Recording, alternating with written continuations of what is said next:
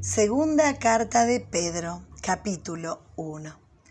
Pedro, siervo y apóstol de Jesucristo, a los que por la justicia de nuestro Dios y Salvador Jesucristo han alcanzado una fe tan preciosa como la nuestra.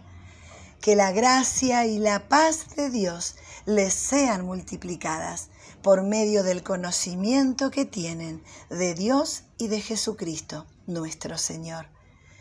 Dios en su gran poder nos ha concedido lo que necesitamos para llevar una vida piadosa.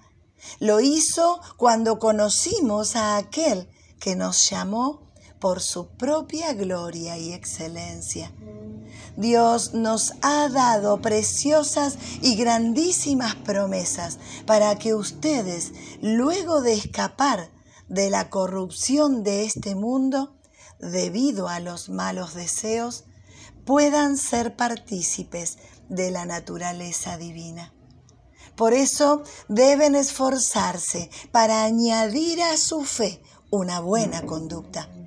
A la buena conducta el entendimiento, al entendimiento el dominio propio, al dominio propio la paciencia, a la paciencia la devoción a Dios, a la devoción a Dios el afecto fraternal y al afecto fraternal el amor.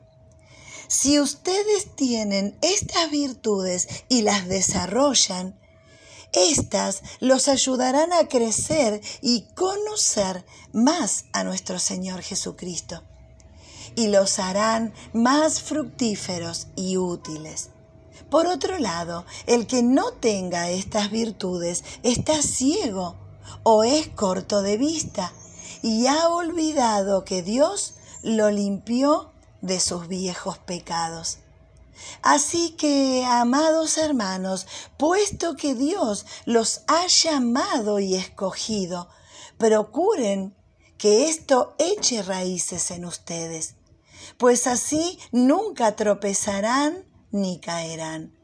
Además, les será concedida amplia entrada en el reino eterno de nuestro Señor y Salvador Jesucristo.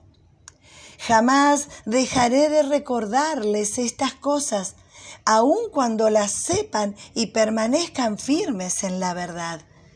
El Señor Jesucristo me ha revelado que mis días en este mundo están contados y que pronto he de partir.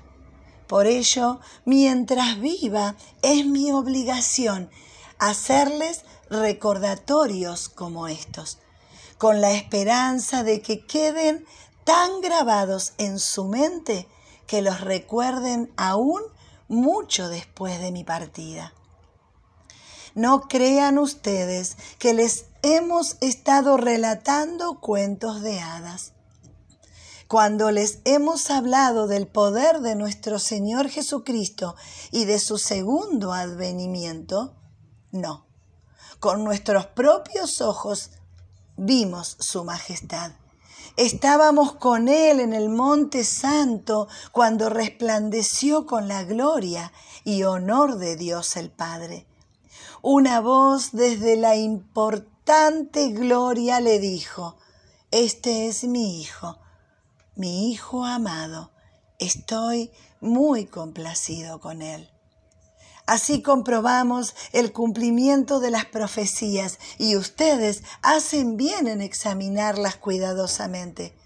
Ellas son como antorchas que disipan la oscuridad hasta que el día esclarezca y la estrella de la mañana brille en sus corazones. Ustedes deben entender esto. Ninguna profecía de las escrituras puede ser interpretada como uno quiera, porque los profetas no hablaron por su propia iniciativa, ellos hablaron de parte de Dios y fueron inspirados por el Espíritu Santo.